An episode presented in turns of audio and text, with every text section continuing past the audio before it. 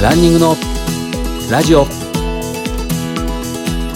この番組はランニングをこれから始めたいと思っている方や始めたばかりの方そして目標に向かって頑張っているランナーさんを対象に今日からすぐに実践できるランニング情報をお伝えしていく番組です。皆様いかがお過ごしでしょうか？ランニングスクールランスターツの里中博です。今回は里中のことをお話しします。内容はダイエットできたことと現在どのような食事をしているかをお話ししていきたいと思います。数年前の私の体重は以前もお話しした通り最高で85キロありました。体力づくりのためにスポーツジムに通い始めましたが仕事でなかなか時間が作れなく結局は2ヶ月でリタイアしてしまいました。しかしなぜかもやっとした感じが残っていたんで簡単にできることって何かなって思いまずは走ってみることにしました。自分の空いてる時間で行えるスポーツだったのが良かったんでしょうか。走り始めの頃は5分間走るだけでも大変でしたけど走り終えた後爽快感があって気持ちよかったことが走ることを継続できている一つだと思います。3ヶ月ぐらい経った頃でしょうか。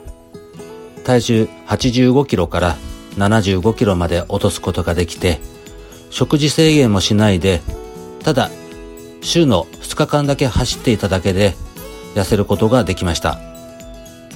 本人もびっくりですけども周りの人からも痩せたねって言われることが増えてきていました。現在は体重は60キロから58キロぐらいまでですかね。そこら辺まで維持できています。それでは現在私の食事のメニューを簡単ですがご紹介いたします。朝は鶏肉とアボカド半分。そしてゆで卵。飲み物はブラックコーヒー。最近ではヨーグルトも追加しています。お昼はご飯おかずいろいろです。その時のドリンクはマテ茶かジャスミン茶。そしてブラックコーヒーにしています。そして夕飯ご飯おかず納豆味噌汁。そして一番大好きな晩酌です。3食のうち1食は炭水化物を抜いています。初めの頃はお腹が空きますが、慣れてきますので、ぜひ参考にしてみてください。そして最後に継続して走ることができるアドバイスとしては、無理して走らないことです。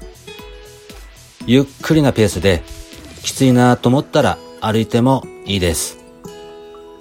走り始めの頃は数分でもいいので走ってみてください。これからの季節気持ちよく走れますのでぜひ体感してみてください。